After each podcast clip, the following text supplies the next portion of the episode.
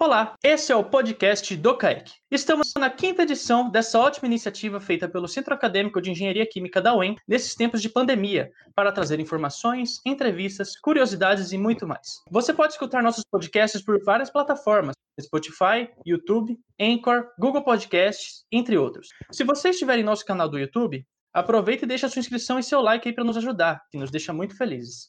Aproveita também e segue a gente no nosso Insta, arroba com a gente aqui hoje, nós temos a Heloísa Bill, da diretoria de marketing. E aí, Elo, tudo bem? Oi, gente, tudo bem? Participando aqui pela segunda vez do podcast. E hoje também temos o João Pedro, da diretoria de assuntos acadêmicos. Tudo bem, João? Oi, gente, tudo bem? E também hoje o nosso convidado é muito especial. Ex-aluno da UEM, já trabalhou em várias plataformas de petróleo da Petrobras como engenheiro de segurança e tem ótimas histórias para nos contar sobre sua experiência nessas áreas e afins. Tudo bem, José? Tudo bem, pessoal. Boa tarde para vocês. É, primeiro, eu agradeço a oportunidade de participar. Sempre que a UEM fizer um convite, eu procurarei atender da melhor maneira possível, seja para os CAEC, seja para o simpósio, para as mesas redondas. É uma satisfação sempre compartilhar é, tudo que eu aprendi com os alunos da, da UEM. A gente fica imensamente agradecido por você participar desse podcast com a gente. Bom, José, conta um pouco da sua experiência para a gente. Como que você saiu da UEM e conseguiu ingressar nessa empresa que, para muitos, é um sonho profissional como engenheiro químico? Conta para nós aí toda essa trajetória, desde quando você saiu da UEM. Bom, primeiro eu só vou fazer uma, uma pequena correção. Eu, na Petrobras, nunca trabalhei como engenheiro de segurança. Eu sempre fui engenheiro de processamento de petróleo.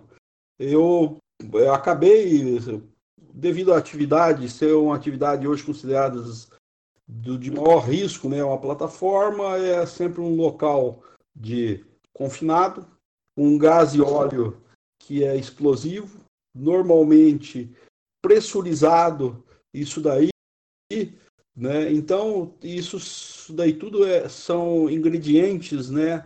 Para que a segurança seja vital. Não importa o que você faça lá, mas a primeira coisa que você tem que pensar é segurança. Né? Então eu acabei acumulando uma experiência, eu acabei dando aula na UEM por seis, seis anos no curso de engenharia de segurança no trabalho na, na, na, na disciplina de avaliação de riscos, né? Então, é, é, acabei me envolvendo com isso, mas não porque eu, bestializei em segurança, mas sim porque eu, por uma necessidade eu acabei aprendendo. Então, por que você escolheu a engenharia química? Você sempre quis fazer esse curso ou antes tinha ou teve algum outro interesse? Olha, eu estudei no Colégio Santinácio, depois fui para o Gastão Vidigal, e eu, quando eu fui para o Gastão, eu fui estudar à noite, eu fui trabalhar no laboratório de análise clínica do Laboratório São Lucas. Então eu falei assim, puta, que legal, vou fazer, posso fazer é, farmácia bioquímica, posso fazer medicina, posso fazer engenharia, né? Aí eu, aqui em Maringá, já tinha o curso de engenharia química, isso foi no ano de 78, né? Eu não tinha o curso de, de medicina na época, tinha que sair para fora, aí as limitações que a gente tinha, do meu pai, de, de eu poder gastar as coisas. E aí, entre farmácia e engenharia química, não, vou fazer engenharia química que vai ser melhor para mim tenho mais afinidade com cálculo, com a porção de coisa. Eu fiz, a, fiz essa opção pela engenharia química. E graças a Deus não me arrependo nem um minuto de ter feito engenharia química. E digo mais, qualquer amigo meu que fala assim, ah, meu filho não sabe o que vai fazer, eu falo assim, faz engenharia. Se puder, faz engenharia química, que ele vai estar formado para a vida, porque o engenheiro químico, pessoal, é um cara assim diferenciado, viu? É um cara que não serve para nada, mas serve para tudo.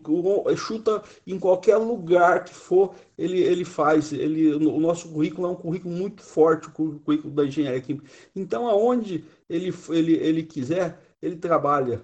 Se ele for para a área de agronomia, ele entra com, com, com os cálculos de adubo, de tudo. Se ele for para alimento, a gente bate bem por causa das operações unitárias. Se a gente for para a área né, de energia nem se fala, então, é nossa área de afim, o curso, parece que, que, que o nosso currículo, né, ele tem uma afinidade muito grande com a indústria do petróleo, que foi a origem dele, né, então, toda a parte energética. ah, assim, eu vou mexer com, com, com remédio. Ah, nós temos as operações unitárias também lá, as bioquímicas que a gente viu alguma coisa que você você chuta. Então é um currículo maravilhoso isso daí. E José, depois que você se formou, você se especializou em tecnologia de petróleo e gás. Como e quando você descobriu que era isso que você queria para sua carreira? Você sempre teve em mente que você ia querer alguma coisa voltada nessa área ou não? Não, nunca pensei nisso daí. Na verdade, quando eu me formei em dezembro de 1983, eh, no ano de 2000, no, no início do ano 2000 de, de, de 83, 1983, eu fui por um, por um CAEC de engenharia na Universidade Federal do Rio, e aí eu já, eu já, eu já tinha ido no ano anterior, aí eu fui na COP, que é a, programa, é a coordenação do, de, dos programas de pós-graduação em engenharia. E aí eu fui lá e conversei com o pessoal, peguei todas as informações, falei que estava com queria vir, fui muito bem é, é, atendido lá, conversado com o pessoal. Não, se quiser, pô, Maringá, o pessoal que a gente gosta muito, tem uma, uma formação muito boa, o pessoal de Maringá. E eu, depois eu liguei para o pro, pro professor, o professor que eu conversei lá, o Perlingeiro, na época. Depois liguei umas três ou quatro vezes. Não, Zé, pode mandar o currículo, manda a sua ficha de inscrição que nós vamos avaliar direitinho. Mandei. Quando eu me formei, quando foi em fevereiro de, de 1984, eles me chamaram. Só, você não quer vir para fazer o nivelamento? Eu falei, não, vou, para ficar 15, 15 dias, e daí já, já entra direto no, no, na pós, na, na, como começa a fazer os créditos. E foi, por um acaso, naquele ano de, novo, de 84, teve um concurso para engenheiro da Petrobras, foram 20 vagas. E quando foi no início de 85, foi lançado no edital para 80 vagas para engenheiro químico que esses engenheiros esses químicos fariam, os cur, fariam o curso de engenharia de processamento de petróleo. Não, é, engenharia de processamento de petróleo é mais para, para a área de refinarias, né? E o curso de engenharia de petróleo é mais para a área de produção. Eu fiz o curso para, para as refinarias.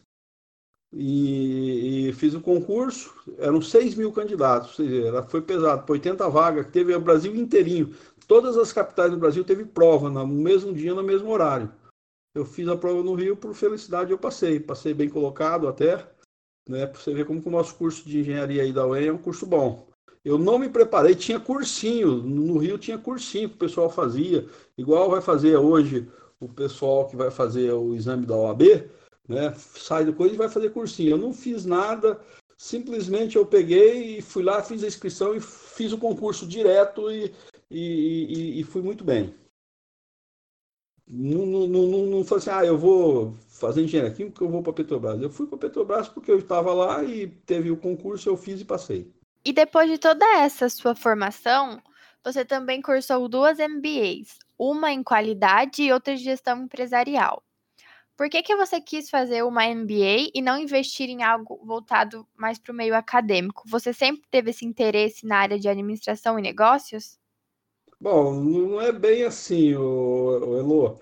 Eu, quando eu me formei lá em, em 83, depois eu fui, eu fui fazer mestrado no Rio, né? Eu acabei fazendo. Eu, eu não concluí o mestrado logo na sequência, mas depois eu vim para Maringá, como eu acabei terminando. Eu fiz, eu, eu fiz o, eu, fi, eu saí na, da Federal do Rio, saí com, com como pós-graduado, né, especialista na área de controle de processos de simulação de processo e controle ambiental na época. Eu fiz, eu, eu, eu, você fazia as opções que você queria fazer a sua especialização para fazer a tese, né? Na época, eu acabei fazendo isso aí, controle de processo, simulação. Então eu, eu, eu fiz, e quando eu, eu, eu cheguei em Maringá, e, é, de volta, eu fiquei no Rio até 1989, e em 9 eu, eu voltei para Maringá e não tinha ainda o, programa, o programa de mestrado na, na, engenharia química aí. Tinha o programa. Eu fiz o curso de. Eu fiz um, um vestibular para administração de empresa. Nessa época já, eu, entrei em 85, em 88 eu já fui, pra, fui ser chefe de produção da plataforma de Pampa. Então eu, eu, já vi que eu tinha, eu falei assim, olha, se eu quiser crescer na Petrobras, a maneira de crescer não é ser técnico, mas ser gerente. Né? Então, o que é que eu fiz? Eu, assim, então, o, o, infelizmente, o, eu falei muito bem do nosso curso de, de engenharia química, né? A gente, a gente sai muito bom técnico, só que a gente sai muito mal na parte de, de relações humanas. A gente não tem uma disciplina, não tem nada. E de cara, quando eu entrei na Petrobras, eu fui cuidar de, eu fui para trabalhar na, na, área de gás, fui cuidar de 15 operadores e dois supervisores. Imagina, você saiu de uma universidade, depois foi fazer um curso de engenharia de petróleo pela Petrobras, pesadíssimo, você nunca viu uma cadeira de, de relações humanas. E aí foi, foi aí, realmente eu, depois disso eu fiz uma gestão para a qualidade total, depois eu fiz gestão empresarial. Eu, eu, acabei terminando a minha tese com o Mauro Ravagnani aí, deve se deve conhecer, professor da UEM, né, muito meu amigo. É, estudamos juntos lá na, na, época do curso da graduação, e ele ficou aí pela UEM, e depois eu acabei fazendo o meu mestrado, terminei com ele, na área de Pinch Technology, na área de otimização energética. Então eu levei a parte, eu, gosto da parte de engenharia demais, né? Mas eu vi como caminho de progresso o que é você especializar na área de gestão, na área de relações humanas. E, e isso daí eu vou falar uma coisa para vocês. Olha, hoje um técnico que não sabe trabalhar em grupo vai ficar cuidando de meia dúzia de, de, de, de, de papel debaixo de uma escada no escritório de engenharia, tá?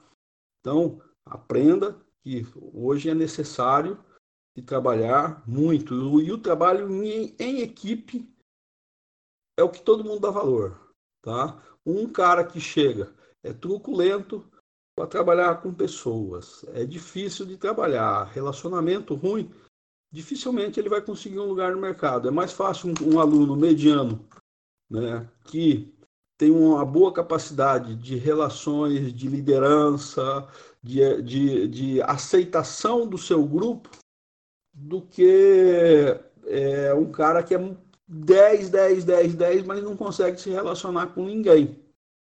Isso eu cansei de ver exemplos, né? porque na, na, na sequência eu fui para a plataforma de Pampo, Fiquei de 88 a 96, mas em 92 eu já assumi a gerência dessa unidade. Uma plataforma muito grande, com muito gás sulfídrico, uma plataforma muito perigosa. Eu fui gerente dessa plataforma aí, né, de até 96. Depois de 96 a 2004 eu fui gerente da, de, da plataforma de Garopa, que era um monstro de grande, a maior plataforma que a Petrobras tem até hoje. Essa, essa plataforma processa 200 mil por dia. É uma plataforma de ela era uma central, recebia petróleo de quase 20 plataformas que ela processava. Eu fui gerente da, dessa, dessa unidade aí. Então eu, eu acho que eu, assim, eu, talvez você até pergunte, mas o que, que é importante hoje para os alunos que, que saem? Pense bem, faça um MBA na área de gestão, que na a própria, se quiser fazer na área de engenharia de segurança do trabalho é bom, mas se fizer em gestão empresarial, vai te dar uma, uma cancha muito boa, porque dificilmente você vai para o mercado de trabalho e você, ah, eu vou contratar você para ficar fazendo projetinho aqui. Não, você vai trabalhar, vai, vai chegar lá na empresa lá, o cara vai te jogar é 20 funcionários, 30, uma equipe inteira, você vai ter que comprar material, vai ter que fazer isso aí, vai ter que mandar a gente embora, vai saber se o cara é bom, ruim. Isso aí é o normal do dia a dia, em qualquer empresa vai ser desse jeito, pessoal.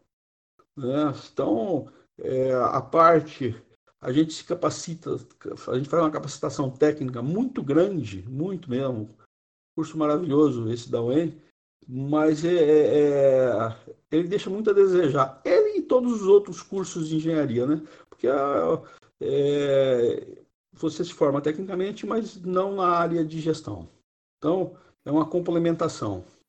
Então você acha que foi fundamental, né, você ter realizado essas duas MBAs para você conseguir, né, delegar as tarefas para as outras pessoas e saber administrar uh, e ter relações com várias pessoas que a gente percebeu que ao longo da sua carreira você foi gerente em várias plataformas, então acabou sendo fundamental para você conseguir ir crescendo ainda mais profissionalmente, né? Positivo, Heloísa, positivo. Eu acredito que a complementação do curso de engenharia é, a menos que você fale assim, ah, eu vou vou trabalhar numa empresa de trocadores de calor, lá vou, vou, vou projetar trocador de calor. Tudo bem, você pode ir lá estudar, fazer uma pós na área de, de energia, de trocador de calor, mas dificilmente, pode, dificilmente vai acontecer. Eu acho que o mais provável é que você, quando sair do mercado, você vai para você vai para a indústria e você você é, necessite mais da capacitação é, gerencial, tá? De relações humanas para você é, se dar bem no mercado hoje. E uma coisa eu posso garantir para vocês: trabalho em equipe é primordial em qualquer profissão que você for trabalhar. Tá? Traba o trabalho, saber trabalhar com gente, saber gerenciar a equipe, isso é, é, é vital. E José, a gente queria saber que quando você concluiu a sua, a sua especialização, né, você já tinha interesse na Petrobras. E se não tivesse, se você teria interesse em alguma outra empresa que você conhecia? É, eu, eu quando eu fui para o Rio em 84, eu até comecei a fazer curso de em alemão. Porque o Martin Schmoll, que era um doutor na, na época na área de, de cinética, na área de catalisadores, que tinha lá, ele era um alemão e todo mundo que fazia o após fazia o mestrado com ele, ou tivesse interesse, ele já conseguia encaminhar para ir para a Alemanha para fazer o doutorado. Eu até comecei a fazer o curso de, de, de, de alemão na época. Eu disse, não, se der eu vou para a Alemanha. Vou, vou, vou embora. Então, quando você se forma, você sabe, dificilmente, eu acho que você nem, nem, deve se, a menos que você já tenha uma coisa em mente, assim, algum, alguma empresa familiar ou algum conhecido, não, vou lá para procurar. Não, não restrinja o seu ambiente você se forme e esteja preparado para o mercado, porque se, se aparecer um emprego bom lá no Mato Grosso para trabalhar no, no, com papel lá, ou celulose, você fala assim, pô, eu vou ficar desempregado aqui, ou vou para lá, de repente, para ter um salário bom lá, você vai, né? Você não vai acabar. Assim, ó, nem que for para ficar dois anos lá e ficar procurando emprego em outro lugar que eu queira, lá em São Paulo.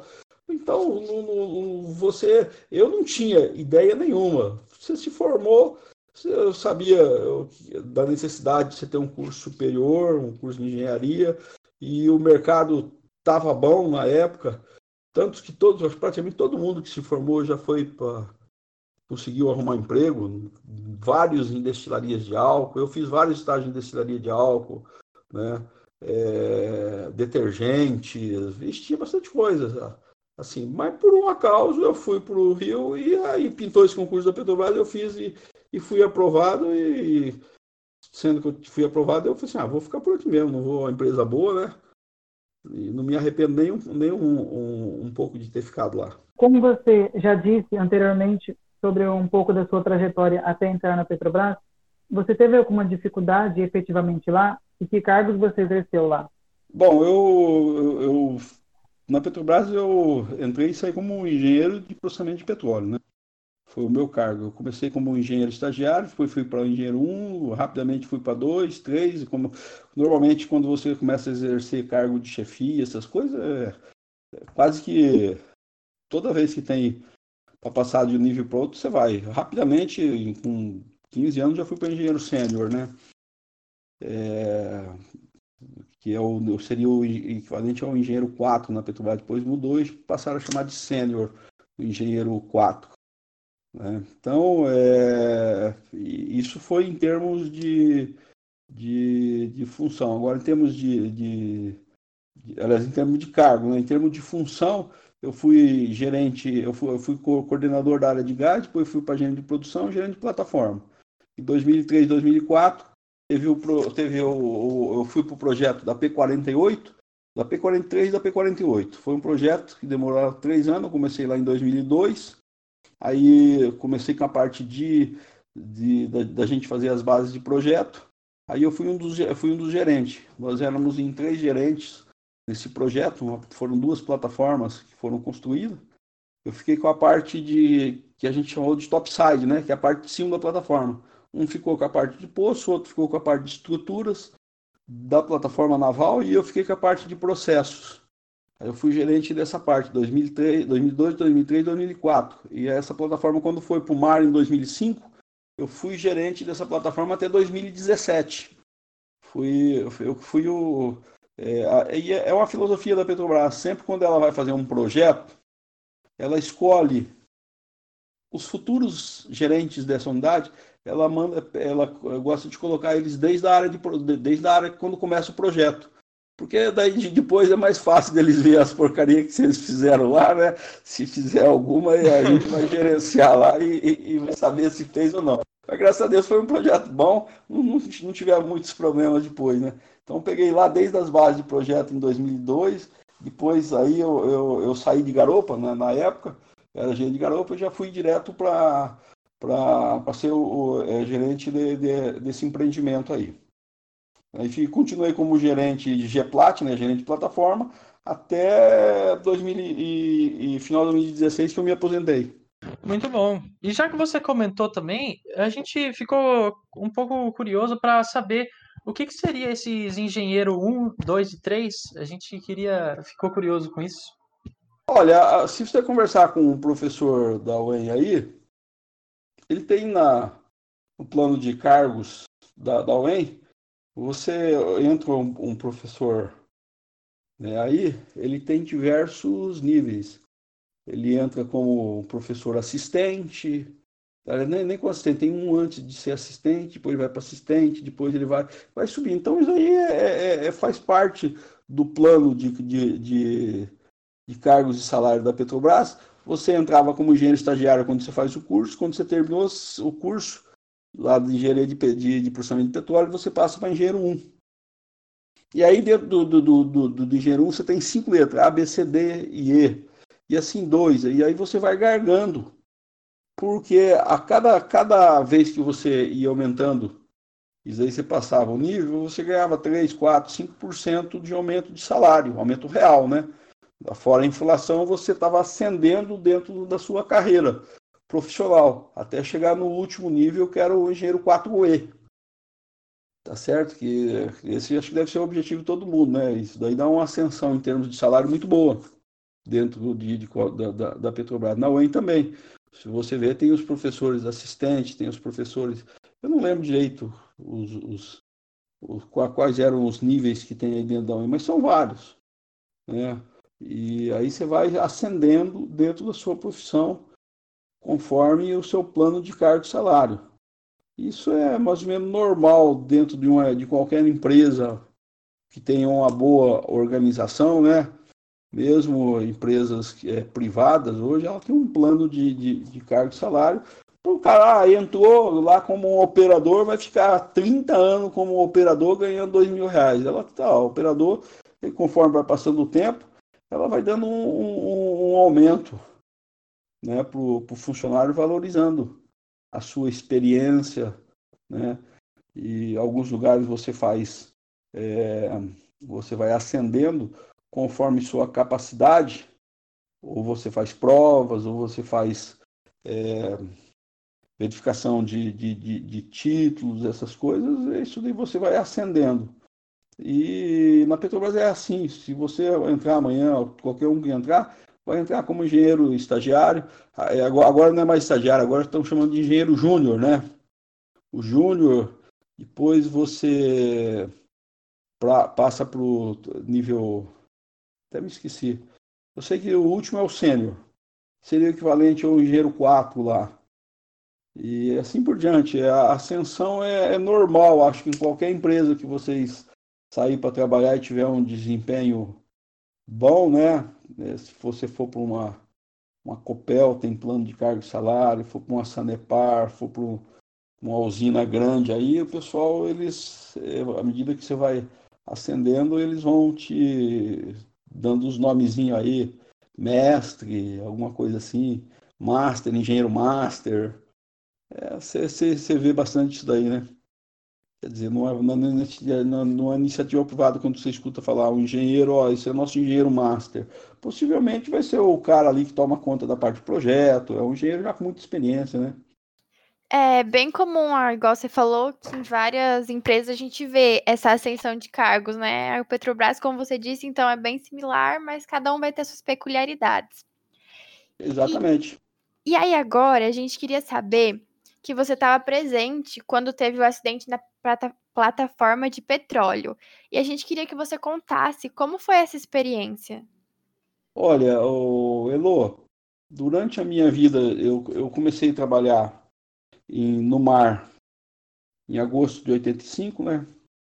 E eu terminei agora no início de 2017, três anos e pouco que eu estou é, aposentado. Então, nesses 31 anos e vou colocar aí 10 meses de Petrobras, 31 praticamente de mar, que eu tive, um pouquinho mais, eu tive, eu vi vários acidentes. Graças a Deus, eu como gerente, já te, saiu gente ferida, mas gente morta nenhum. Mas o primeiro acidente, eu, eu, eu participei de cinco acidentes grandes. Cinco. O primeiro acidente foi no dia 23 de abril de 1988, que foi na plataforma de Enxova. Foi uma plataforma que o, um poço entrou em blowout, ele começou a produzir em aberto, ele perdeu a, a, o controle de nível dentro do poço e a válvula é, rapidamente se erudiu por causa de areia do poço. O poço começou a produzir, foi, pô, acabou com a plataforma, acabou. A plataforma virou um monte de, de, de virou sucata.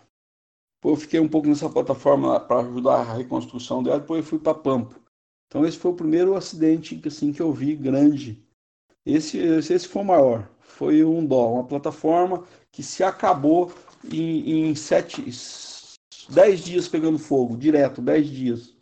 Voltei para a plataforma mesmo com incêndio, para a gente alimentar bombas de incêndio que ficou, que a gente deixou resfriando algumas áreas. Então é, é, é, é uma experiência muito dolorosa você pegar um acidente desse daí. Muito, bastante feio um acidente desse, desse vulto assim. Perfeito? É, depois eu peguei, quando eu fui para Pampo, é, aliás, em Chova, antes um pouquinho do, do, do blowout, teve um poço que o, foi colocado, o pessoal pressurizou o poço e o poço rompeu uma junta da cabeça do poço. Esse poço ficou umas 10 horas.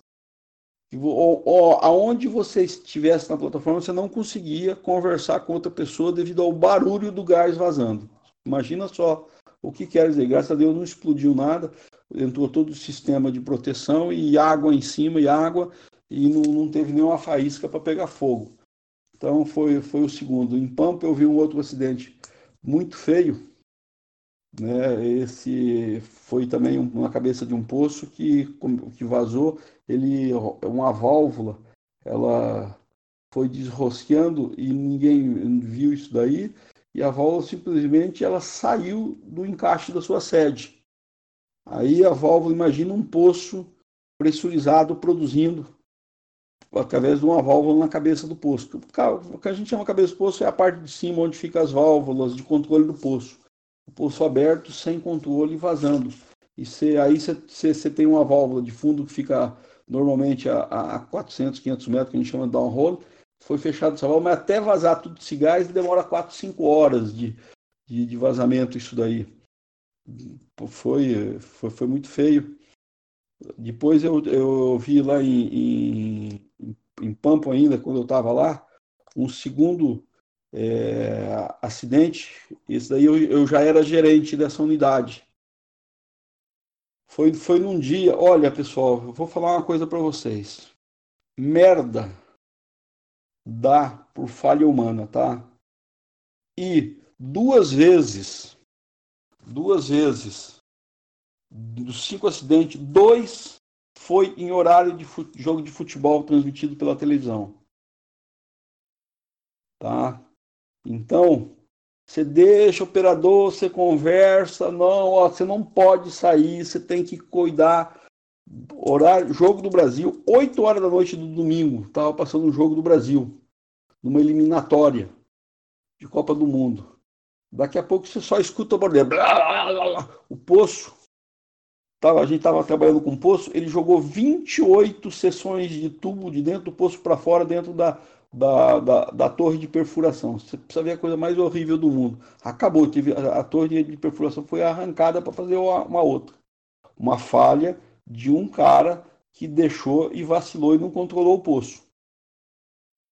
Tá certo? O outro acidente que eu tive muito feio foi quando eu estava em Garopa, eu era gerente de Garopa também. Domingo, também à tarde, horário de jogo do, do Brasil estava jogando nesse dia. O cara pegou, a gente tinha alugado um compressor de ar para fazer manutenção. O cara pegou e colocou o foi abastecer o diesel no compressor. E ele foi lá, era um tanque grande, um tanque de, sei lá, dos 500 litros de diesel. Ele fazia um abastecimento cada dois, três dias no tanque de diesel do, desse compressor. E ele disse, ah, isso aqui vai demorar um pouquinho. Foi lá para ver o jogo de futebol. Ó, que fila da mãe o cara. Foi lá, daqui a pouco, só escuta pá, pá, sirene, o, o tanque encheu e, e, ele vazou pelo piso e ele escorreu pela borda de uma plataforma. Ele queimou todo uma, um, um turbogerador, toda a fiação que tinha ali, todo aquele cabo, revestimento, acabou uma área de turbinas, nossa, mas, mas você imagina uma plataforma assim, a beirada dela, 20 metros de altura, aquilo ali descendo óleo diesel e pegando fogo. Coisa mais horrível. Então, também um, no horário de, de, de, de, de um, um, vacilo. Aliás, eu, eu, vou aproveitar e vou, te, vou falar alguma coisa para vocês. O dia que alguém fala assim, ah, teve um acidente e não teve falha de ninguém, você pode retrucar na hora Todos os acidentes têm falha humana, tá? Todos, não existe. Você pode agora falar aqui para mim, ó, oh, se acontecer tal coisa que não tem gente falhou, eu vou te mostrar que alguém, alguém falhou nisso daí. Tá? Não, não existe acidente que não tenha falha humana, tá? Não, não existe. E, inclusive, essa é a base que pode, que para que, se, que se ocorra a melhoria, tá? Sempre. Sempre um acidente tem a falha humana. Então, esses cinco acidentes que eu, que eu vi. Depois, quando a gente. Ah, é, é, já vou até aproveitar e falar algumas coisas, né?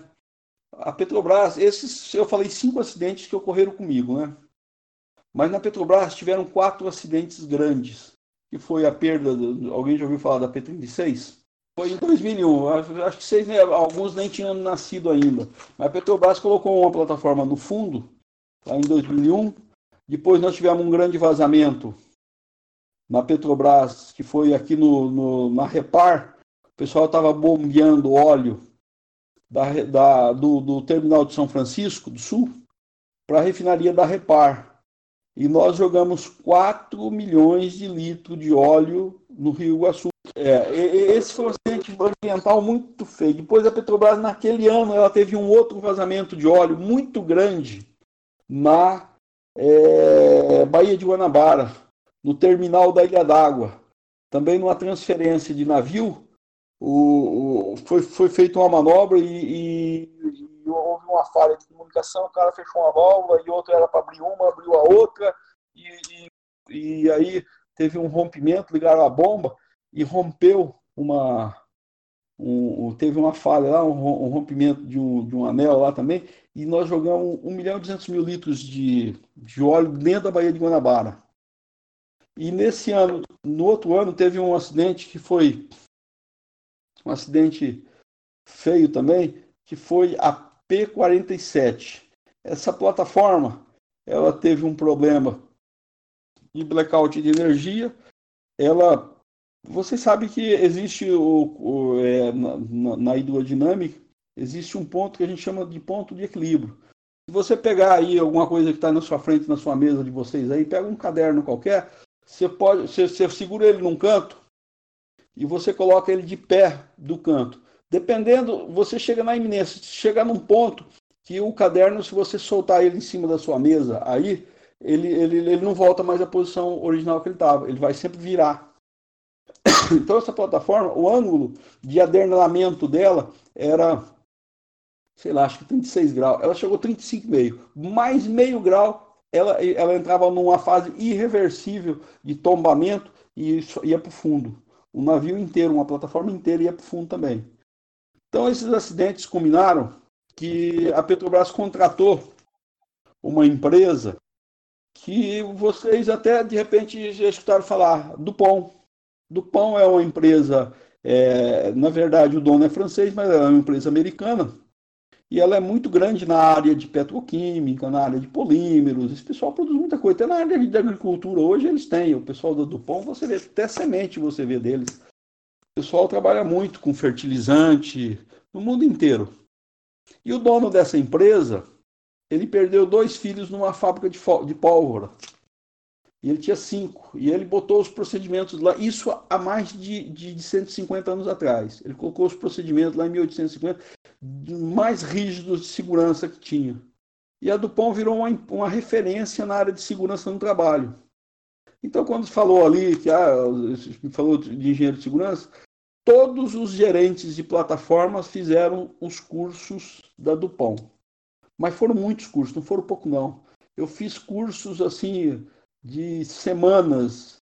Depois disso, a Petrobras, nas instalações dela, ela ficou quase 10 anos sem morrer ninguém. Por isso que eu digo que acidente é falha humana, qualquer acidente. Depois disso que a gente começou a fazer esses cursos, e a gente começou a ver é, como evitar os acidentes, trabalhar em cima dos desvios, praticamente a, a Petrobras zerou. A Petrobras hoje ela é uma referência na área de segurança no trabalho.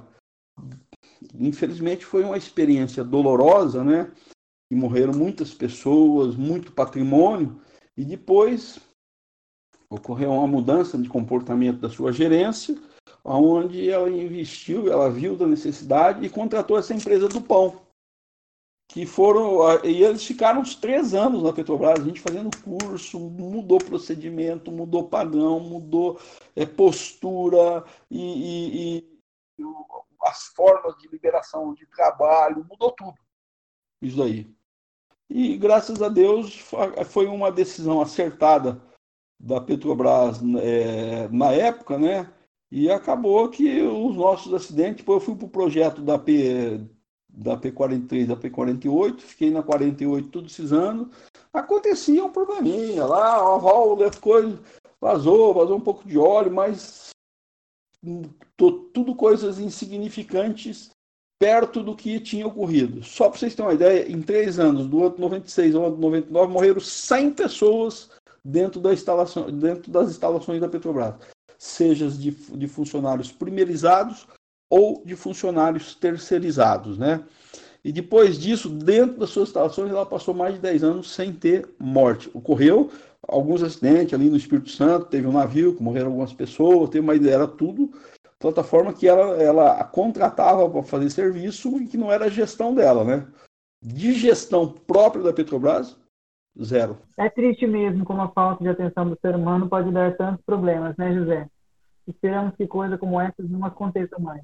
Todos esses acidentes aí ou foi uma falha, foi assim, uma falha humana? A falha de inspeção é uma falha humana? É. Por que, que você não incluiu no seu plano de inspeção para você fazer alguma coisa que pudesse evitar? Então é uma falha humana, você vê. É, tem a falha direta, o cara que não era para cuidar do, do, do, nível de um posto não cuidou. O cara que era para botar diesel no gerador e foi assistir o jogo de futebol na hora, né? Então, é, isso tudo acaba combinando e a gente vê aí nas estradas, né? A maioria fala, é uma raridade, ah, o, cara, o carro falhou porque não freou. Não, falhou, bateu porque o cara dormiu, porque o cara ficou vendo o celular, porque é excesso de velocidade. Sempre, sempre é falha humana. José, uma última pergunta. Com Sim. toda a sua formação e experiência, qual a sua opinião sobre o mercado de trabalho para os engenheiros químicos? Como é que o mercado vai ficar depois que acabar a pandemia? Eu acho que a pandemia não muda nada, né? Tudo bem, vai, ficou isso daí. Agora, talvez mude alguma coisa na área de saúde, vamos melhorar algumas infraestruturas, mas não, mas não vai mudar nada isso aí, não. Isso, daqui a pouco, na hora que acabar isso daí, vai continuar, a vida vai voltar ao normal. Agora, uma coisa eu falo para vocês.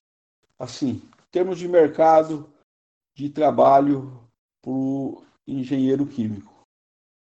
Eu posso, eu garanto para vocês, hoje vocês estão, a maioria de vocês está no meio do curso, daqui um ou dois anos, três anos, estão todo mundo se formando aí. Vocês serão a última geração que escutarão falar de petróleo, tá? Petróleo é, vai acabar. Isso, olha, eu, posso, posso falo com toda certeza para vocês. A era da pedra não acabou por falta de pedra, não, tá? Fa faz sentido, faz sentido. Pior que é verdade. Nunca parei para pensar desse jeito, mas é bem provável mesmo que nós sejamos um dos últimos a ver o petróleo usando como energia. O petróleo é uma energia que ela, ela tem as suas limitações, ela é cara, de, poluente, complicada de tirar, né, equipamentos muito robustos e envolve uma, um monte de risco. Então, é um projeto muito demorado. Eu falei da P43, da, da P48, que foi o projeto que eu participei diretamente, né? E foram três anos só a parte de construção, mas pelo menos dois anos. Então, você vê, é complicado. Agora, e você pega alguns países no mundo hoje, as metas são ambiciosas. Tem países que, que tem aí, ó, 50%, 80% de carro elétrico em cinco anos. Pega a Finlândia lá, pega aqueles países do norte ali, né? Pega o Japão, você vê as metas que tem. É... Então, ninguém é convicto nos próximos, em 2050, a malha energética vai ser totalmente diferente. Então, pessoal, energia solar, futuro. Só que energia solar só tem dia, à noite no sol. Então, o que, que vai dar muito bom? Energia solar ela tem que casar com outro tipo de energia hoje fala assim, a ah, energia solar eu não gasto. Mas chega à noite, você precisa botar a termoelétrica para suprir a demanda das casas, para você tomar banho quente, né? Então, pessoal, o que é que eu posso falar para vocês assim de, de, de carteirinha? Qual é a energia que casa bem com energia solar? Geração de hidrogênio vai se dar muito bem. As biomassas, né? o próprio álcool, no petróleo, vai existir petróleo? Vai, vai. A gente vai ter que fazer tinta, a gente vai ter que fazer graxa, a gente vai ter que fazer porção de coisa. Mas não o petróleo em si como, é, é, é, como combustível. Vai ser muito pouco, cada vez vai ser menos, né? Então, a energia, você tem energia eólica, a, a, a, a solar, a geração de hidrogênio, a energia nuclear, Infelizmente, a energia nuclear teve esses acidentes, mas no dia que se dominar perfeitamente os riscos da energia nuclear, ela vai ser uma energia potencial grande. Imagina se integra um, uma partir um pouquinho de matéria e vira um mundo de energia, né? Então, é questão de tempo isso daí, da gente dominar essa, essa, essa energia. Isso daí é mercado para engenheiro químico. Perfeito? Então, é, outro campo do engenheiro químico. O Brasil, o que, o que, que o, o, que, o que no Brasil, os 20 anos, segurou o Brasil? Falei assim, ah, o Brasil é grande, mas foi o agronegócio, né? Então, o agronegócio tem um, um campo muito grande para o engenheiro químico, seja na área de fertilizantes, seja, seja na área de, de, de inseticidas, herbicidas, processamento de grãos, processamento de matéria-prima, produção de alimentos. Isso daí tudo é campo o engenheiro químico. Né? Nós somos um país, hoje, nós somos um, país agrícola. a nossa formação e a gente né, ficar muito satisfeito da gente ter essa imensidão de terra e não deixar os chineses se apoderar disso daqui e a gente né, mandar nisso daí. Esse é, um, eu diria que o engenheiro químico é, é uma área, um campo vastíssimo que ele tem aí de trabalho. Né? Então, o agronegócio, as fontes é, renováveis de energia aí, álcool via mandioca, álcool via cana, álcool via milho, porque além de produzir milho, produz muita ração, muita comida ainda que sobra do milho. Então é um, é um campo bastante vasto para o engenheiro químico. Quem dominar isso daí tenho certeza que vai ter um vai ter vai estar tá o mercado aberto para ele. Bom, então agora que você já respondeu as perguntas, a gente vai fazer um jogo com você, chama Ping Pong ou Pense ah, Rápido. Vamos lá no Ping Pong. É, você já sabe como que funciona? Não, nunca participei. Então eu vou explicar rapidinho para você. Eu vou falar tá. uma palavra ah. e aí você vai falar a primeira ideia ou palavra que tiver em mente. Certo. Aí uma música. Ó, rock. Pode ser YouTube, Queen. Gosto de todos, todas elas daí. Tá. Agora uma cidade. Cidade? Ah, Rio de Janeiro. Um livro. Ah, o Manual de Engenharia Química. Gosto de folhear aquilo ali, viu? Tem muita coisa legal. Agora uma comida. Churrasco, né? Um conteúdo da engenharia química. O conteúdo da engenharia química, energia, parte de termodinâmica, parte que mexe com energia. Um hobby. Um hobby meu era futebol, mas eu já tô com 60 anos, cada vez eu me machuco mais. Caminhada, né? Fazer. Agora vai acabar sendo parecido, mas um esporte.